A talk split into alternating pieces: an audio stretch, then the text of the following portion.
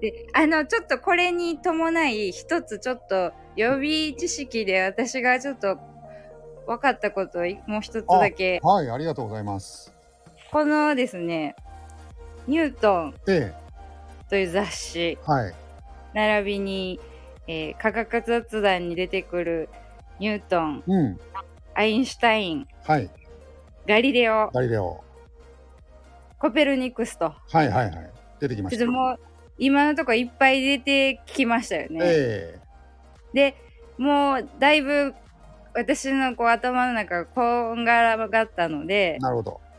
ニュートンの雑誌を見たらニュートンの雑誌に載ってたかな、えっとアインシュタインの写真が載ってたんです。ああ、なるほど。であのこれはあの部長にというか私に言うんですけど、はい。えっと、ちょっとそその人々の見分け方をちょっと発見したのでそれは便利ですね。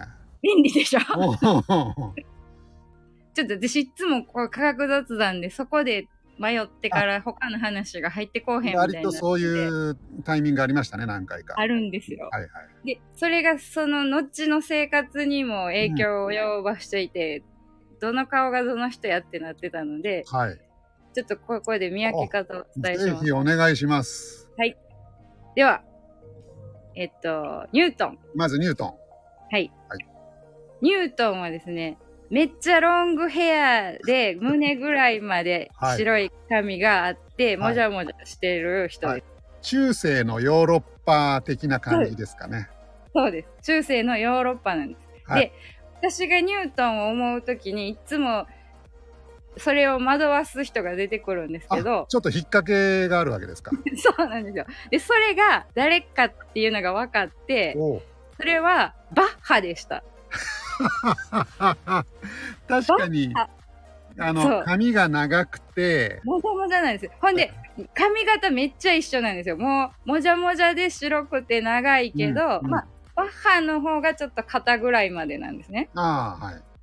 でその2人の見分け方は髪の長さではちょっと見分けがつかないんですけどはい。バッハの方がふっくらしてるあ、なるほど。とあの偉い感じがしますあの、お金持ちな雰囲気ですかね。お金持ちな雰囲気です、はい。でこの路線で、うん。えっとガリレオが出てくるんですけどはい。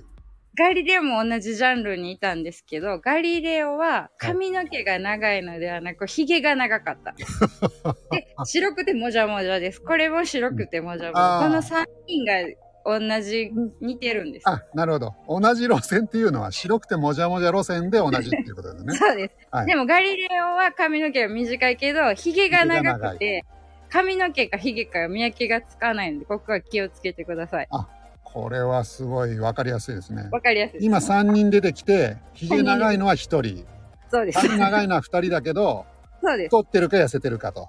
そうですそうです、はいはい。まあでもまだ行きますよ。あとす5人ぐらいいます。で、ちょっと早めに言うあと、と5コ人ペルニ クス、コペルガリレはいオって言った時に出てきたコペルニクスは、多分一番感じがいいです。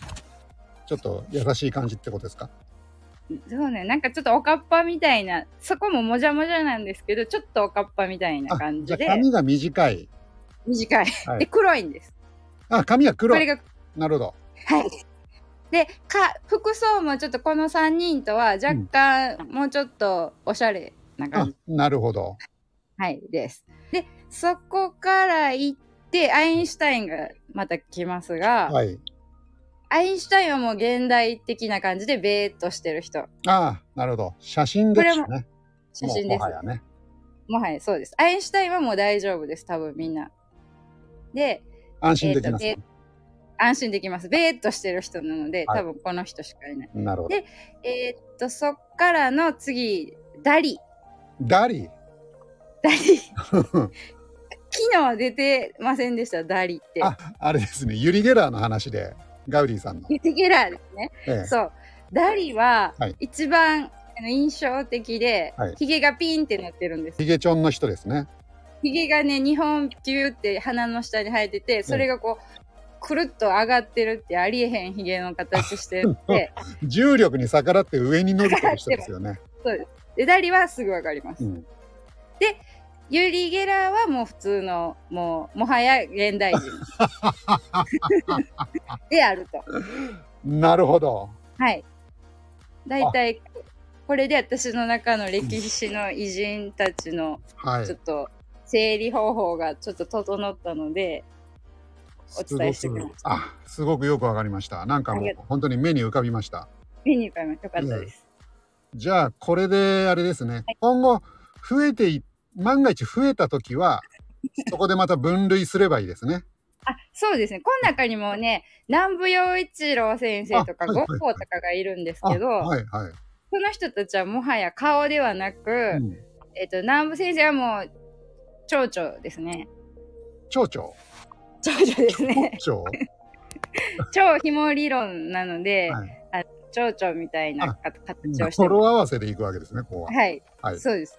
で、ゴッホはもうひまわりが多分出てくるので、うん。あの、もはやもう顔は別にいいかあな。、いいですか。はい、はいな、るほど。はいじゃあゴッホの顔は顔じゃなくても ひひまわりでいくと。ひまわりで大丈夫です。わかりました。はいいや、これはすごい。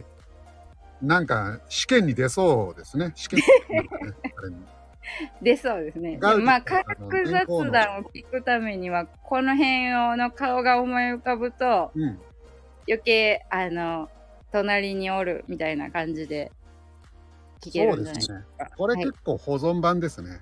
今保後存版、 ええ新しい人登場人物が出てきたときに、うん、それはアインシュタインに近いのか、ニュートン系なのかみたいなあ、そうですね。コペルニクス的な人なのかとか。そうですね。ええあと、ユリ・ゲラーの時はもう顔じゃなくてスプーンでいいかなと。